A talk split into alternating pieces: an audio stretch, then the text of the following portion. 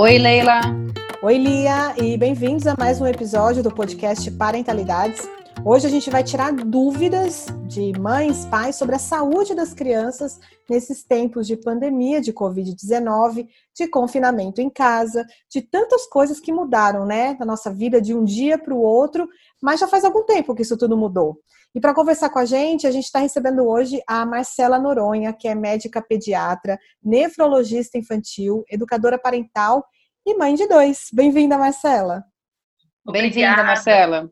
Obrigada, um prazer estar aqui com vocês hoje. Obrigada por ter aceitado o nosso convite. É, e a gente queria começar falando da doença em si. É, quando a pandemia começou uh, na China, que depois se alastrou para a Europa, tinha essa, essa história de que uh, a, a doença não pegava muitas crianças.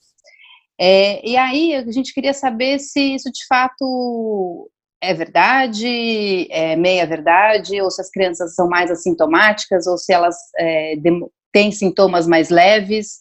É, queria que você esclarecesse para a gente como é que as crianças são afetadas é, fisicamente pela, pela Covid. Ah, excelente pergunta.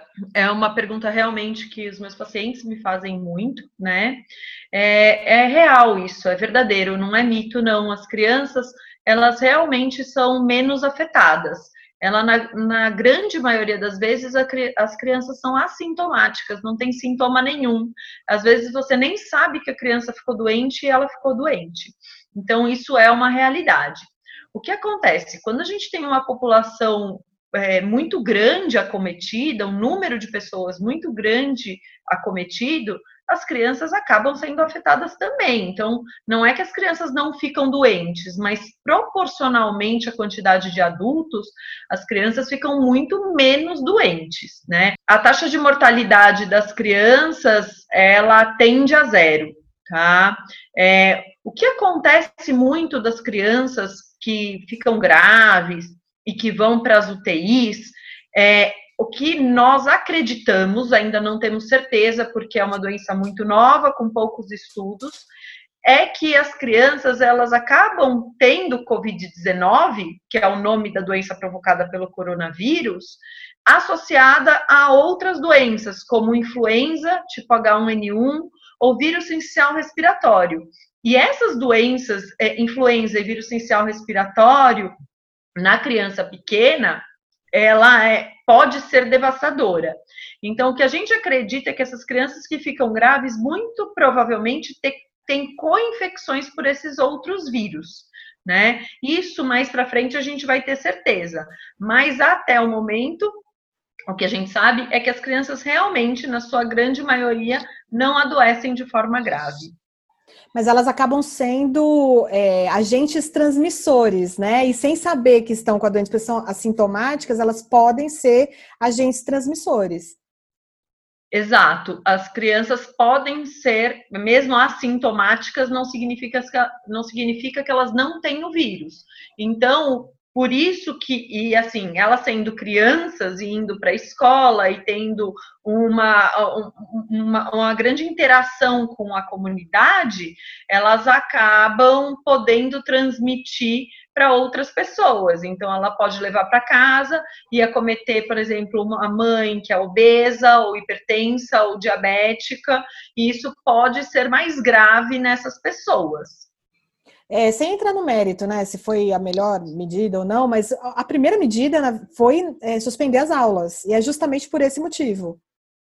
Exato. Na verdade, o isolamento social é a única ferramenta que a gente conhece até o momento que é realmente efetiva em diminuir a quantidade de contágios que acontecem. Então, a gente não quer que as pessoas não sejam infectadas, mas a gente quer que essa infecção ocorra de uma forma muito mais controlada, para que o sistema público de saúde dê conta do recado em conforme as pessoas vão ficando doentes, porque isso, infelizmente, é inevitável.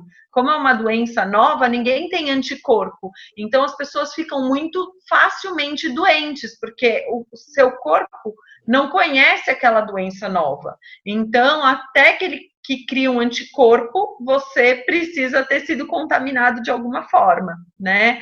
Então, é, o isolamento social, ele faz isso. E as crianças são as primeiras que você consegue isolar, né? Que você consegue colocar em casa. Então, por conta disso, até que a gente tenha uma vacina, que é o único jeito da gente realmente prevenir, Infelizmente, vacina leva tempo para ser desenvolvida, então, muito provavelmente no próximo ano isso não vai acontecer, porque é, você precisa testar, você precisa ter segurança, precisa ser uma vacina eficaz, sem efeitos colaterais graves. Então, para isso, você precisa de uma boa vacina, né? O que a gente tem a favor das vacinas para a gente nesse momento é que o coronavírus é, ele já existia em outras formas, né? Já existiu o coronavírus circulante no mundo. A gente tem inclusive quatro formas que já circularam bastante. E esses coronavírus anteriores, eles ajudam no desenvolvimento de uma vacina para este coronavírus atual, que é o, o coronavírus, é, o Covid-19.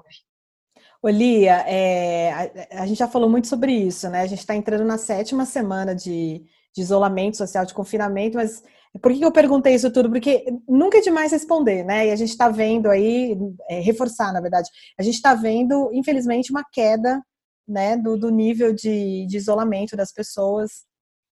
Pois é, eu, eu hoje fui levar o, o meu cachorro para se distrair um pouco num, enfim, num lugar que ele vai que ele ia toda semana, e eles estão paulatinamente reabrindo é, com menos cachorros, por menos horas, enfim, e o cachorro também ficou em confinamento com a gente, e a gente parou de sair com ele é, para ir até na praça, estou é, indo muito menos do que eu ia, e ele está sentindo, está socializando menos, enfim, e aí hoje eu falei, bom, deixa eu levar ele lá.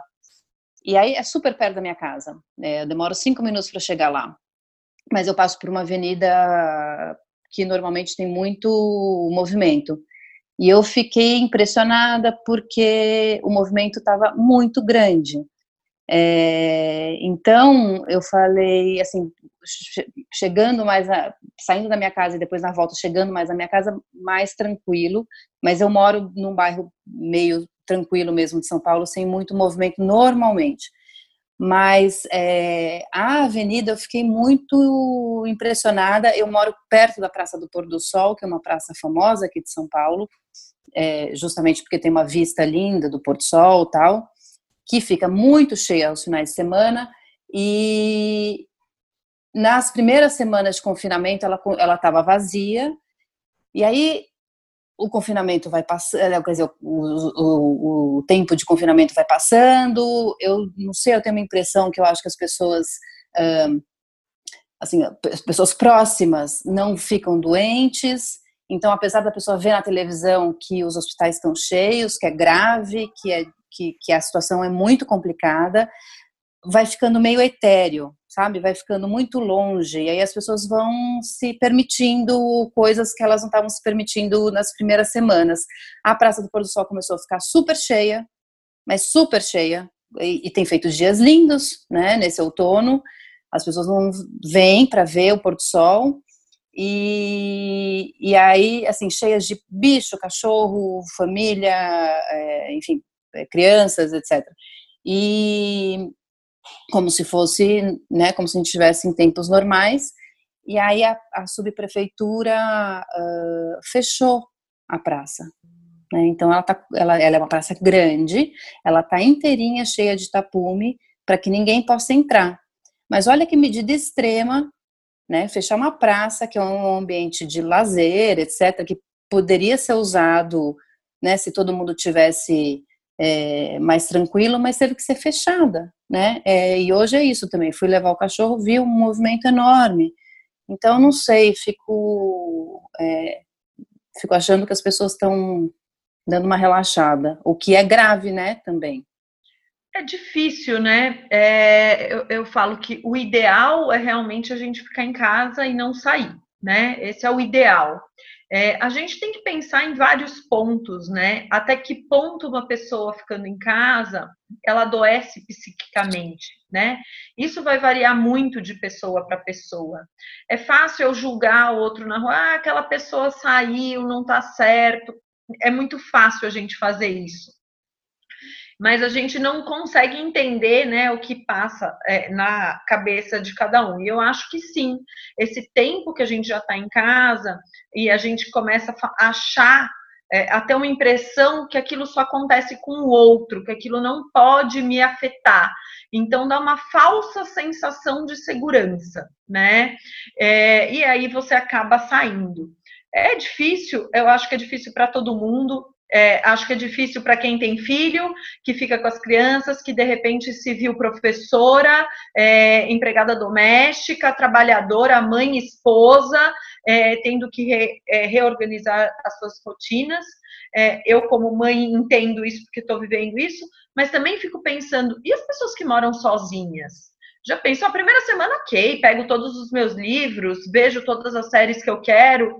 Segunda semana, sozinho, sem ter ninguém para dividir, sem ter que ninguém para olhar. É, eu imagino que aquilo seja muito solitário, né? E aquilo pode gerar uma angústia, um pânico. Então, a gente tem um número de doenças psíquicas é, crescendo absurdamente, como ansiedade, síndrome do pânico, depressão. Então, é uma situação que faz com que a gente é, tenha que usar muitos recursos, né? Então, se a pessoa ela é mais é, resiliente, se ela é mais criativa, se ela consegue pensar em outras coisas, é, é ela vai conseguir sair melhor dessa situação. Gente, o coronavírus ele vai acabar em algum momento. Vai demorar para passar o confinamento? Vai. É fácil? Não mas as coisas vão melhorar, né? Porque o mundo é cíclico, funciona assim. Então, mesmo que o mundo vá descer dois degraus, eu brinco, porque é, economicamente falando, as coisas estão mais difíceis, é, muitas pessoas tendo que se reinventar, muitas pessoas falidas. Ok, isso vai acontecer, a gente não pode negar, mas ele vai acabar e o mundo é cíclico, e a gente vai se reinventar e a gente vai se adaptar, porque somos seres humanos e nós é, conseguimos viver essa adaptação. E quanto às crianças, e como sendo pediatra, eu acredito piamente que realmente as crianças vão ter uma perda de conteúdo, né, nesse período. Elas vão ter uma perda de conteúdo escolar, é, é inexorável. A palavra é essa. Mas se a gente conseguir aplicar rotinas, ensinar tarefas domésticas, é, ensinar que tá junto é, pode ser divertido, a gente reconectar com os nossos filhos, porque, olha, eu sou mãe, eu sou pediatra, eu escolhi ser mãe, eu planejei ser mãe, e, no entanto, várias vezes eu trabalho 12, 14 horas por dia, fico dois, três dias mesmo dormindo em casa sem ver os meus filhos. Então, essa é uma oportunidade de reconectar, de estar tá fazendo o que a gente fala que gosta, mas não consegue fazer. Então, sempre uma situação ruim tem uma situação boa por trás. E eu sou uma pessoa que gosto sempre de enxergar o copo meio cheio. Então, eu sempre busco aonde está esse copo meio cheio. E eu acho que essa é uma excelente oportunidade para ensinar as crianças resiliência, resolução de problemas, a transmitir empatia, a você, é, piloto da aeronave, ficar tranquilo para transmitir tranquilidade para as crianças, porque se a gente está desesperado, as crianças vão ficar consequentemente desesperadas, né? Então, isso é muito importante nesse momento. É, então, Marcelo, eu fico pensando, né, que é, tem muitos pais e mães legitimamente preocupados com o ano escolar dos filhos, tal, né? É, eu, sinceramente, não, não tô nessa pegada, assim, de, de, de dessa preocupação, porque é, isso se, se retoma mais para frente, se complementa mais para frente, quer dizer, não... E é isso, né? Toda situação traz seu lado positivo e negativo, então os negativos estão muito claros quais são, né? É, e eu acho que um dos lados positivos é, é esse, né? Quer dizer, perde-se de um lado o conteúdo, ganha-se de outros, de outro lado, muitas habilidades. é, né, de inclusive de convívio familiar e tal, né, que eu acho que são inestimáveis e que eu eu fico curiosa, assim, sabe, de saber como é que essas crianças vão se lembrar desse período.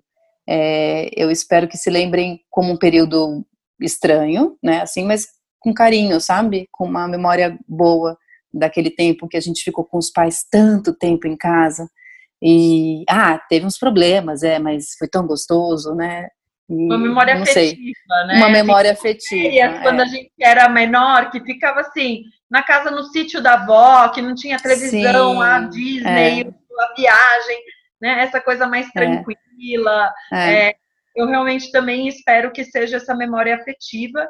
E eu não tenho dúvida que conteúdo didático você recupera, né? Você vai ficar um pouco a mais na escola, não sei, alguma coisa vai ser, ser feita. Uhum. Agora, e esse eu... é o papel da escola também, né? Pensar como é que vai resolver isso, né? A gente. É, o conteúdo emocional ele não tem preço, né? Você uhum. tem uma oportunidade única de passar esse conteúdo emocional é, e eu acho que a gente tem que se agarrar a essa oportunidade, a essa conexão, esse tempo para conectar com os nossos filhos, esse tempo de ócio que eles vão poder ter, né? E posso emendar em tecnologia? É isso que eu ia te perguntar, na verdade, porque como o, a gente não está de férias, né? Mesmo as crianças que estão de férias, os pais não estão, muitas vezes estão trabalhando em casa, e aí o ócio acaba, querendo ou não, esbarrando ou indo muito para o lado da tecnologia, das telas. E as crianças estão mais na frente das telas, aquelas que estão tendo aulas, estão passando, né? Aqui em casa. Horas. De três é, aqui em casa são horas. É, as suas são mais velhas ainda, né? Imagino é. que sejam mais horas mesmo. Mais o tempo de, claro, de diversão, porque tem outras coisas da casa que eu preciso fazer, meu marido trabalhando também, enfim. É, e aí, a, isso está impactando muito sono é, e outras coisas, né? Então, já que você tocou nesse assunto, é todo seu. ah, não, eu não resisti em falar dele agora, né? Que a gente está falando justamente disso. É assim, as telas, elas são, eu falo que ótimas babás, né? É, é ótimo. Você liga uma televisão, todos os seus problemas estarão resolvidos por horas, né? Mesmo crianças pequenas são capazes de ficar horas atônita a uma tela, né? Então a gente tem que cuidar, né? As telas estão aí para nos ajudar, né? A tecnologia está aí para ajudar a gente. Se não fosse pela tecnologia, nós não estaríamos, por exemplo, tendo este podcast, né? E tantas outras coisas legais. Mas a gente tem que cuidar com as coisas que ela traz. Então vamos começar falando das coisas ruins, né? Você pode piorar a qualidade de sono, é uma luz azul que a tela emite, que faz o seu cérebro ficar muito ligado, e isso prejudica o sono, tanto dos adultos quanto das crianças. Então, escolha as telas num período, pelo menos duas horas antes de dormir.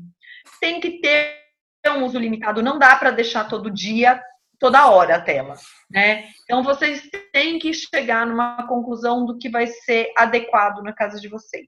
Talvez não seja o recomendado pela Sociedade Brasileira de Pediatria, aí, que seriam duas horas no máximo por dia, para crianças maiores, pensando num período mais difícil, num, né, num período que a gente está vivendo uma situação excepcional, né?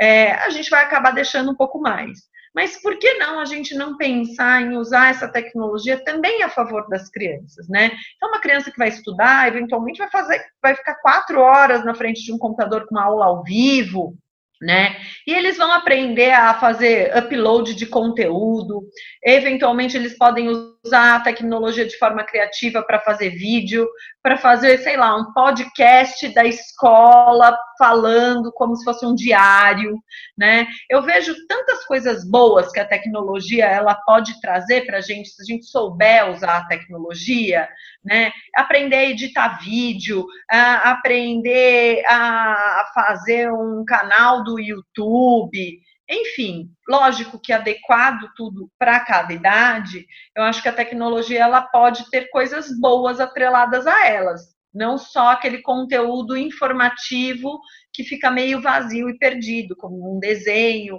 ou aquele YouTube que só fica desempacotando coisa e que você fica lá vendo, que não leva ninguém a lugar nenhum. Né? E também então, é através escolher... da tecnologia que se dá a socialização nesses tempos, né, Marcela? Quer dizer, é, ela também tem o seu lado super positivo de colocar as crianças em contato com as amigas, com os amigos, enfim. Né? No, na semana então... passada foi aniversário de sete anos do meu filho. Sim. E fez um Zoom. É, eu mandei o aviso né, para o pessoal da, do ano passado e desse ano, e tinha mais de 30 crianças cantando parabéns para ele ao vivo, foi muito bonitinho. Pois é, foi um aniversário, assim, provavelmente assim, o de 5, de 4, né, de 6, que meio é, perdido na memória, né? Ah, já não lembra direito sete, se foi né? do futebol, se foi do não sei o quê, mas o de sete, ele não vai esquecer. Não, também acho que não. É. Eu, eu acredito, e assim, é como a gente também lida com isso, né? Poxa, olha que aniversário legal, que diferente, não aquela coisa, né? Poxa, olha, filho, infelizmente, esse ano é muito difícil, mas você tem que entender. Então, também o jeito como a gente lida com isso uhum. vai criar essa memória afetiva, né? E isso é muito importante. Ligar, ligar para os amigos. Quando eu falo ligar para os avós, os avós têm essa necessidade de ver rosto, né? Isso faz toda a diferença para uma pessoa idosa. É, então, é muito legal que se tente é, ter esse tipo de interação, né? É, de novo, a tecnologia ela tem milhões de coisas boas. Se a gente souber usar ela com cautela, extrair o melhor dela, as crianças vão ter muito que aprender de coisas tecnológicas, de programações nesse período. Além da dica do evitar a tela pelo menos duas horas antes de dormir, tem alguma outra que você possa passar para os pais e mães? Eu acho que assim a dica é também usar a tecnologia como um modo de aprendizado, né? E não só essa questão informativa, que é o que eu já falei antes, uhum. e não se culpar por ter te deixado dois, três, quatro dias a criança o dia inteiro na frente da televisão. Gente, somos humanos, por favor. Tem dia que a gente não tá com paciência, tem dia que a gente também acorda ansioso e que o melhor que a gente vai poder fazer para não sair gritando, para não sair xingando, para não sair arrancando os cabelos, é deixar as crianças o dia inteiro na frente da televisão. Se esse for o seu dia, ok. Ele não pode ser sempre assim, mas é, né, não podemos ter uma quarentena na frente da televisão mais dois, três dias que a criança ficou ali na frente da televisão o dia inteiro, isso não vai ter nenhum afetamento nela. Legal. E aí, puxando o gancho do sono, né, que a Leila tinha, é, tinha começado a falar, e você também, né, por causa das, das telas, mas aí, em relação ao sono, né, o que que, é, se você tem como médica, é, visto né, algum tipo de, de alteração de sono, é, enfim, que, que, que, tipo de dicas que você pode dar, que tipo de comportamentos que, que são esperados para também para esse momento? É, bom, eu tenho visto muitas alterações de sono, infelizmente, na quarentena. Por quê? Porque os pais estão mais ansiosos, porque as pessoas é, saem muito das suas rotinas crianças elas precisam da rotina, não adianta, a criança ela se sente segura, ela se sente, é, é, ela sabe o que vai acontecer com ela, né, na rotina, e isso dá a segurança para ela que ela vai dormir, que ela tem uma hora para acordar e que ela sabe o que vai acontecer. Então, quando você sai completamente da rotina, criança indo dormir 11 horas da noite, acorda meio-dia, né? Não tem horário para comer, não, a soneca da tarde acabou. Isso faz uma bagunça na cabeça das crianças. E aí elas começam a dormir mal, com uma qualidade de sono ruim, muito agitadas. Então, assim, viu televisão, uma coisa violenta, né? Outra coisa que a gente esqueceu de, eu esqueci de falar, mas que vale a pena é você tem que ficar de olho com que o seu filho tá de conteúdo na internet porque a internet tem muito conteúdo perigoso. De vez em quando ele vai colocar uma coisa, uma frase que é inocente e vai aparecer um conteúdo de exposição sexual, um conteúdo cheio de palavrão, um conteúdo que não é adequado para a idade com violência. Então a gente precisa ficar de olho nisso. Né? Um, um, um, entre aspas muito importante. Isso pode alterar o sono, né? Poxa, vi uma coisa na internet que, né, não foi legal, vi um filme muito violento aquilo vai deixar a criança mais agitada e aquilo vai interferir no sono. Então, as dicas de sono é: mantenha uma rotina. Ela não precisa ser uma rotina militar, ela não precisa ser a criança acordar às sete horas da manhã, como ela sempre acorda. Ela pode acordar às oito, oito e meia, nove, mas assim, não nove e meia, dez horas, já não é um horário adequado para criança, né? Mantém um, um, uma rotina do sono da noite, né? Ah, tomar banho, ler um livro, canta uma música, vai dormir. Isso é muito importante para a criança, novamente. Mantém um horário de dormir, mais ou menos, sei lá, nove horas. O brasileiro tem um, um a criança brasileira em geral vai dormir umas nove horas. É, 9 horas é um horário ideal, 10, 11 horas não é hora de criança estar tá indo para a cama, infelizmente. Ah, mas eu sei, a minha estrutura familiar é diferente, tudo.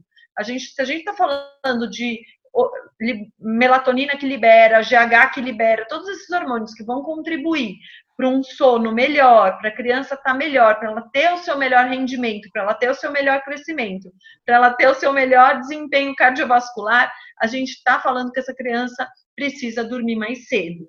E ela precisa de um sono de qualidade, né? Então, aquela criança que acorda diversas vezes à noite, é, aquela criança é, que acorda quatro da manhã, aquela criança que come de madrugada, isso vai interferir na qualidade de sono dela. E ela não vai ter o mesmo desempenho, e vai ser uma criança que pode ficar mais birrenta, mais ansiosa, pode ser uma criança mais explosiva. Então, é importante manter essa rotina, manter os padrões de sono, ajudar o seu filho a ter bons padrões de sono. Adolescentes, nessa época, o adolescente ele já tem uma tendência natural de é, ficar acordado durante a noite e querer dormir durante o dia. É uma tendência natural da adolescência, né? É, num período de quarentena ou férias, a gente não está em férias, mas se assemelha muito todo mundo em casa, meio sem horário das coisas, essa tendência ela é, é, fica muito mais evidente, né? Então, assim, não dá para ficar todo dia até três, quatro da manhã vendo série, conversando com amigo no WhatsApp ou vendo coisa no Instagram. Isso não é saudável, né? Então, é, a fazer isso uma ou outra vez, ok, tudo bem, não tem problema, mas fazer isso uma rotina, isso vai ter um prejuízo no futuro, né? Esses episódios que você falou da criança acordar, de, muitas vezes de madrugada, enfim, pedir comida, também pode ser um reflexo desses tempos mais ansiosos que a gente está vivendo? Sem dúvida, sem dúvida nenhuma. Né? De novo, a gente que é né, uh, o, o exemplo vem da gente, né? E a criança ela não pode ficar tranquila é, se a gente não está tranquilo, né? A gente não consegue ensinar logaritmo se a gente não sabe logaritmo, né? A gente não consegue ensinar a dormir se a gente não sabe dormir direito, se a gente não ensina a criança. Gente, é muito importante. O sono, ele não é genético. Ai, olha, eu não durmo bem, porque ninguém na minha casa dorme bem. Nós não temos este gene na família. Infelizmente, vocês não têm este hábito, vocês não aprenderam a dormir bem. O sono, ele é conquistado, ele é aprendido. Então, são hábitos incutidos ao longo da vida, né? Isso tem que ser aprendido. Se você não está feliz com o seu sono e com o do seu filho, é sempre tempo de mudar. Né? É sempre tempo de aprender um bom hábito. A gente pode aprender o que a gente quiser, para isso vai ter esforço, vai ter dedicação, não vai ser fácil, vamos errar, vamos aprender com os nossos erros e vamos tentar novamente para ser melhores. Mas eu tenho uma outra dúvida em relação ao sono, que é a questão da, da energia que a criança tem gastado, que é bem, bem menos do que quando ela vai para a escola, né? É, isso também impacta no, no sono e na alimentação. As crianças podem estar comendo um pouco menos porque não, o corpo não está demandando. Depois de né, seis, sete semanas aí de, de não ir para a escola, o corpo pode estar demandando menos alimento porque está gastando menos energia? É, do alimento, sim, do sono parcialmente. Você talvez durma, sei lá, uma criança que faz uma soneca aí à tarde depois do almoço de uma hora, talvez ela durma 20 minutos, porque ela não está gastando tanta energia. Em vez de estar tá acordando sete e meia, oito horas, talvez ela esteja acordando seis e meia, né? Tenha um encurtamento, porque ela não está é, às vezes as crianças estão de férias, algumas escolas adiantaram férias, então ela não tem nenhum gasto energético, brinco cerebral, né? De estar tá aprendendo, porque aprendizado você precisa de concentração, você acaba tendo Gasta uma energia. muita energia, sim. Uhum. Exato. Né? Não é uma energia de fazer atividade, sair, correr, mas é uma energia que você gasta, né? Então, sim, pode ser que você diminua ali um pouco do tempo, mas isso não significa que as crianças vão co começar a acordar às quatro e meia ou ir dormir à meia-noite por conta disso, tá? Quanto da questão do, do alimento, algumas crianças vão acabar comendo menos. É, tem crianças que fazem atividades físicas assim é, bastante extensas. Faz judô, futebol, natação, vôlei, basquete. Essa criança está em casa. Então, por mais que ela gaste energia, ela não vai gastar energia de andar de bicicleta, de ir é, no parquinho, de correr, subir, descer. É, assim, mesmo que a gente more numa casa super ampla, não é a mesma coisa do que gastar energia num ambiente de escola, num parque que você consegue correr é, longas distâncias. Infelizmente, a gente não tem. E a realidade da maioria dos brasileiros é morar em locais pequenos, né? Então, pode ser que, é, como essa demanda metabólica da criança ela é menor, se for uma criança que não esteja muito ansiosa, que esteja tranquila, ela vai acabar comendo um pouco menos. Precisamos prestar atenção na qualidade do alimento que aquela criança come, né? Então, é, não dá para ficar comendo cachorro quente, hambúrguer, batata frita, pizza é, e chocolate com sorvete, né? A, a, a oferta do alimento tem que ser boa. Vamos aproveitar esse período que estamos todos juntos Vamos pensar num cardápio juntos da semana para programar o que precisa comprar no supermercado. Vamos todos juntos para a cozinha. Crianças de dois anos conseguem aprender a quebrar ovos. Né? Então, estar ajudando, estar lá mexendo. É, e é muito mais gostoso a gente comer um alimento que a gente preparou, que a gente colaborou, né? Do que é, aquele alimento que está ali pronto, é, de fácil acesso, né? Então, escolher bem esses alimentos, ter horário para as refeições, café da manhã, almoço, lanche da tarde, jantar. Esse horário das refeições não deve ser acompanhado de telas. Um período incrível para a gente estar tá fazendo as refeições de família junto. Tem um estudo gigantesco que saiu ano passado, mostrando o quanto as refeições de famílias diminuem. Depressão, uso de drogas, obesidade, é, problemas escolares, é, inclusive melhorando o desempenho escolar, problemas como anorexia, como bullying, só de você estar todos à mesa reunidos e comendo. Porque é um período onde você consegue uma comunicação melhor, onde você tem tempo de estar ouvindo o que a criança está te trazendo, onde você tem tempo para aprender habilidades de comunicação, você precisa ouvir o outro, você precisa esperar a sua vez, né? Onde você tem tempo de se sentir conectado com aquela família. Então, esse estudo é bárbaro, é um estudo muito grande, muito legal. Então, é uma oportunidade única. Para as crianças que estão comendo feito malucas, ansiosas, primeira coisa, olhe para você você está muito ansioso, você pai, você mãe, que tem a responsabilidade sobre aquela família, você está muito ansioso, né? Primeiro, né? Porque se a gente está muito ansioso, a gente não vai conseguir passar tranquilidade. né? Segunda coisa, ok, eu tô médio, mas o meu filho tem estado muito ansioso, sei lá, um adolescente que não pode ver o namorado, a namorada, não pode sair com os amigos, não aguenta mais ficar em casa, né? Então, tu passa na geladeira, pega uma bolacha, passa na, na fruteira, pega uma banana, passa ali, pega um chocolate, passa o dia inteiro comendo. Não é saudável. Então, estipule horários, né? Tenha firmeza de falar, filho, agora não é a hora de comer. E tenha a gentileza de não ficar castigando, falando, já disse mil vezes que não é. Não, agora não é a hora. Na hora de comer, programa. Me fala o que, que você quer comer que a gente pode fazer junto na hora do lanche. Você quer comer uma coisa gostosa? O que, que a gente vai comer? Então tá bom, então a gente vai comer uma coisa gostosa, mas que tal a gente comer um, um pedacinho pequeno, já que a gente não tá aqui em casa? A gente pelo menos vai comer, né? E ensinar que a vida é feita de escolhas, né? Se a gente vai comer um chocolate, a gente não vai poder comer a mesma quantidade que a gente come em maçã, pelo simples fato de calorias, né? É, aprend... ensinar as crianças a apreciarem o alimento, né? A sentarem, a olhar o que está comendo. A gente come no carro, a gente come vendo uma televisão, a gente não presta atenção no que a gente está fazendo. Então, essa é uma excelente oportunidade para a gente trazer né? De novo, a conexão, a, a ensinar seus filhos tarefas.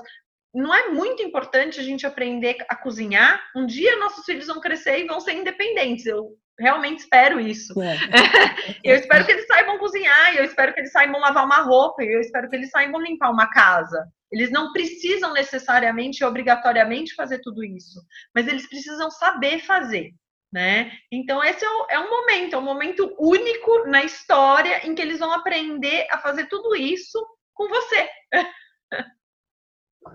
É legal. E aí falando um pouco também aproveitando que você falou, né, como a gente sabe, grande parte dos brasileiros mora em lugares pequenos, muita gente aqui em São Paulo mora em apartamento. É, qual que é a sua recomendação de exercício para as crianças quanto tempo, o que fazer, é, principalmente para essas crianças que moram em um apartamento, e é, vitamina D. É, quanto tempo, que período do dia, o que, que se recomenda? E o que ah, fazer, então vamos... né, se no apartamento não bate sol, ou pelo menos não bate sol no horário que a criança está disponível? Pode ser que na hora Sim. que bate sol seja a hora da aula dela virtual. É, excelente pergunta, porque isso é uma dúvida é, é, muito importante. Eu vou começar falando do exercício que é um pouco mais simples. É, normalmente a gente recomenda que a criança fique muito ativa, né? Numa época de quarentena, a gente não pode ter a ilusão que todos os dias a gente vai ficar lá meia hora, uma hora com a criança fazendo atividade física, e fazendo essa criança correr, e fazendo, inventando atividades. Se você conseguir fazer isso, ótimo. É a recomendação, pelo menos 30 minutos, uma hora por dia, né? Existem vários canais é, de YouTube, de academias que abriram é, canais de vídeo, que aplicativos que para você se movimentar, né? Agora o que eu falo é, usa criatividade, sabe? Pega uma bola e pega um balde e manda jogar numa cesta que num, num lugar que de preferência não quebra a televisão ou o quadro. pega as cadeiras da mesa de jantar, manda pular, né? A sua cama vai virar um trampolim. É época das crianças pularem na cama, elas adoram e é ótimo gastar energia assim. Se você tá com medo que elas pulem e batem em algum lugar, dê a mão e pule com elas então vamos pular juntos, né? Vamos ter que utilizar a nossa criatividade é, é, ao extremo, né? Não vai ter outro jeito. A gente vai ter que ser muito criativo nessa época para as crianças conseguirem fazer atividade física, né? E se permitir nos dias que não deu, paciência. Não deu. Né? É, é, quanto ao uso de vitamina D, então, é a recomendação, inclusive, da Sociedade Brasileira de Pediatria, tá? Vitamina D não é uma vitamina, é um hormônio, né? Então, a gente não pode sair tomando vitamina D. Por quê? Porque a vitamina D em excesso, ela tem prejuízo, tá? Os estudos que mostraram que a vitamina D pode ser benéfica durante a doença do Covid-19 são os estudos com várias, várias falhas. A primeira delas é que todas as pessoas que tinham a vitamina D, elas tinham uma deficiência de vitamina D, ou seja, elas praticamente não tinham circulação de vitamina D. O que acontece muito na Europa. Não que aqui no Brasil a gente não tenha um, um baixo índice de vitamina D, mas na Europa se tem muito mais baixo por terem países que faz praticamente é noite o dia inteiro, né? Em algumas épocas do ano. E tem a ver também é... com a idade, né? São países, na verdade, mais envelhecidos, né? Exato. É, exato. Também tem essa. Não é um estudo feito em criança. Nenhum dos estudos foi feito em criança. A gente tem praticamente zero estudos em criança agora que estão começando a ser liberados os primeiros estudos em criança. Mesmo porque, como a gente falou no começo do podcast, as crianças adoecem muito menos. Então, é, esses estudos são feitos com casos suspeitos, muitas vezes sem confirmação diagnóstica, tem vários viés. Mas, falando praticamente, crianças de 0 a 2 anos de idade, zero, maternidade a 2 anos de idade, tem a recomendação de dose diária de vitamina D. Então, essa criança, o médico pediatra dela deve passar vitamina D, porque toda criança dessa idade tem que tomar uma complementação de vitamina A mais D. Então, até os dois anos de idade, toda criança precisa tomar. Acima disso, só precisa tomar quem tem uma deficiência de vitamina D ou uma insuficiência de vitamina D, tá? É, não é para ficar dando vitamina D para todo mundo. Ah, mas a gente está muito tempo em casa. A vitamina D, ela é um, um, um hormônio que demora muito para sair do corpo. A gente tem uma reserva dela grande, né? Então, mesmo estando confinado, a gente não, te, ela não vai despencar em um, dois meses. Converse sempre com o seu pediatra, porque isso vai variar muito individualmente. Então, a gente sabe que é uma criança que nunca toma sol, a gente sabe que aquela criança já teve um resultado anterior mais baixo, né? Então, isso vai variar muito de indivíduo para indivíduo, mas não existe uma recomendação de dar vitamina D para proteger contra o coronavírus, contra a Covid-19. Não existe uma recomendação de dar vitamina D só porque estamos isolados e não conseguimos tomar sol. Idealmente, se você conseguir tomar sol, se você tem uma varanda que você vai conseguir tomar sol, o sol recomendado são 15, 20 minutos diário alimentação, é muito difícil a gente ter uma alimentação que traga vitamina D. Né? O único alimento que, por exemplo, é bem rico em vitamina D é salmão silvestre. Ninguém come salmão silvestre, resumindo os fatos. O salmão de cativeiro praticamente não tem vitamina D. Sardinha tem muita vitamina D. Aquela sardinha em lata. e ela pode ser, é um alimento bem saudável, considerado bem saudável, porque ela é só conservada ali. Então, não é. Agora, você também não vai ficar comendo sardinha todo dia, né? É... Exato, e não é todo mundo que gosta. Sim. Enfim. Então, a vitamina D, você pensar numa alimentação para repor a vitamina D, também é muito falha, não é uma coisa que é válida. Pra, de forma prática, não é efetivo, não é uma coisa que você consegue fazer praticamente. Para a gente encerrar, um tema importante também é o uso das máscaras, né? A gente até conversou antes da, da gravação. É, existe a recomendação né, de não comprar a máscara que é usada pelo serviço de saúde, mas aí a, a de tecido, ela ajuda mesmo a proteger? E aí, toda vez que for sair de casa, tem que usar a máscara, mesmo que seja para quem mora em apartamento, para descer no, na portaria e pegar uma encomenda, máscara o tempo todo? Então, vamos lá. É, infelizmente, de novo, a gente não tem estudo do quanto as máscaras de tecido são realmente eficazes. Isso muito em breve a gente vai ter, mas a gente ainda não tem. O que a gente sabe é que é uma barreira a mais. Então, se você tem um tecido grosso, o ideal é que seja um tecido dupla face, né? Tenham dois panos, pelo menos. A máscara, ela tem que cobrir o nariz e a boca, ela tem que estar tá ajustada na face, não pode estar tá folgada do lado, né? Para ela ser uma máscara efetiva. A recomendação é que sim, sempre que você saia do seu prédio, você use máscara. Por que o uso da máscara? Porque aí no começo é não pode usar máscara, agora é todo mundo de máscara, né? Quando a gente usa máscara, a gente precisa saber usar ela de forma muito correta. É muito fácil da gente contaminar. Porque a máscara ela incomoda quando ela tá no rosto. E aí o que a gente faz é a gente levar muito as mãos no rosto. E a hora que a gente leva as mãos no rosto para ajuste, além de contaminar a própria máscara, a gente contamina o nosso rosto, região de olhos, de boca e de nariz, aumentando muito a chance de infecção. Né? Então, pensando em proteção de infecção individual, eu estou usando a máscara para não para me proteger daquele indivíduo que talvez esteja assintomático e eu vou me proteger, ela realmente não é válida, tá? Porque os olhos vão estar de fora de qualquer modo, então se ele espirrar, pode gotícula no seu olho, que é um lugar onde consegue absorver muito, né? É, ela não é válida. Agora, se todos nós estivermos de máscara, mesmo que seja uma máscara que a gente não sabe exatamente a efetividade dessa máscara, suponha que eu estou assintomática, eu não sei que eu estou doente, né? É, a grande maioria das pessoas que vão pegar o coronavírus não sabem que estão doentes, vão ter uma doença leve, com sintomas frustros ou sem sintomas. Então, eu não sei que estou doente, mas eu estou de máscara, eu estou protegendo a pessoa com quem eu entro em contato. Então, sei lá, eu preciso ir na padaria e eu vou de máscara e eu estou assintomática. Se eu espirrar, se o meu nariz escorrer, aquilo vai estar contido pela máscara né? E eu não vou estar contaminando o outro. Então, usar máscara é muito mais um sentido de espírito comunitário, né? De proteção comunitária, da proteção da minha comunidade, do que de fato eu estar protegido, né?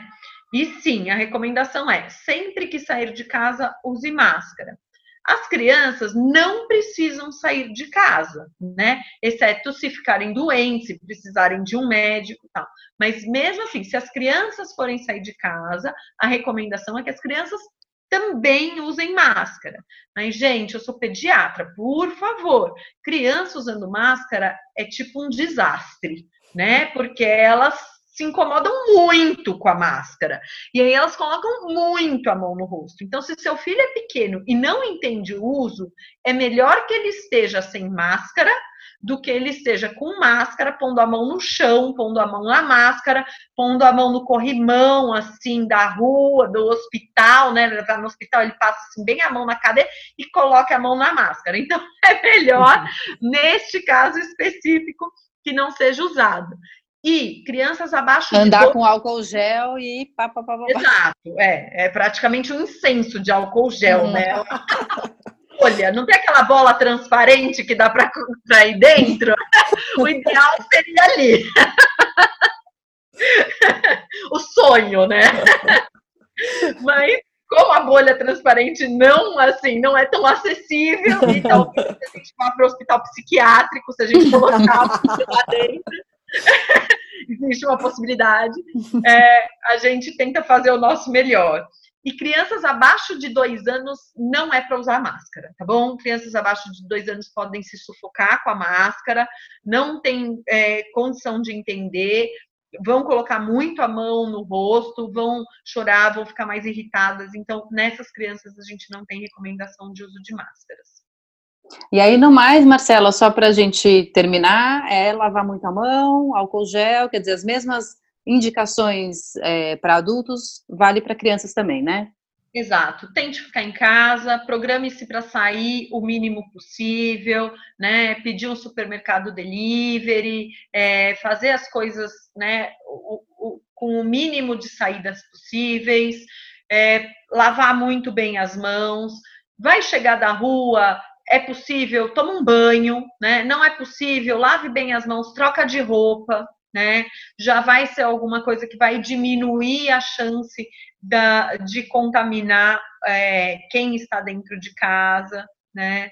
É, faça a sua parte, né? É o que eu falo, a gente tem que fazer a nossa parte, cada um tem uma parte, né? Da melhor forma possível, né? Se você é, precisa de ajuda, peça ajuda, né? Existem hoje vários canais de atendimento de psicólogos que estão atendendo de forma gratuita. Peça ajuda dos seus amigos, dos seus familiares, ligue. Não, não fique sozinho, né? A gente precisa de ajuda para criar os filhos, a gente precisa de ajuda para viver.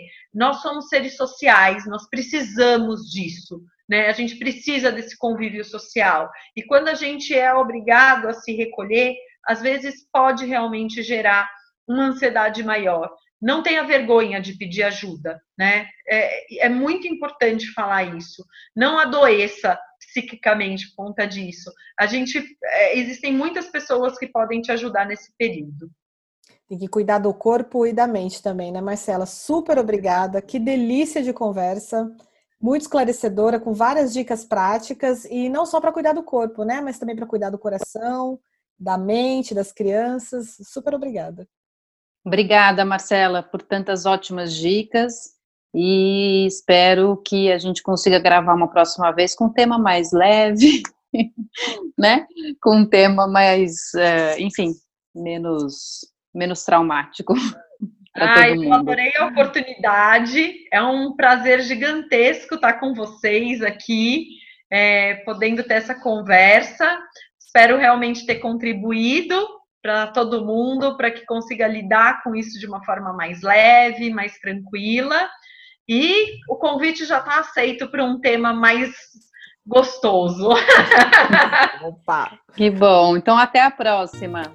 Até. Até, Marcela. Tchau, tchau, Lia. Tchau, tchau. Tchau, Lia. Tchau, Marcela. Um beijo.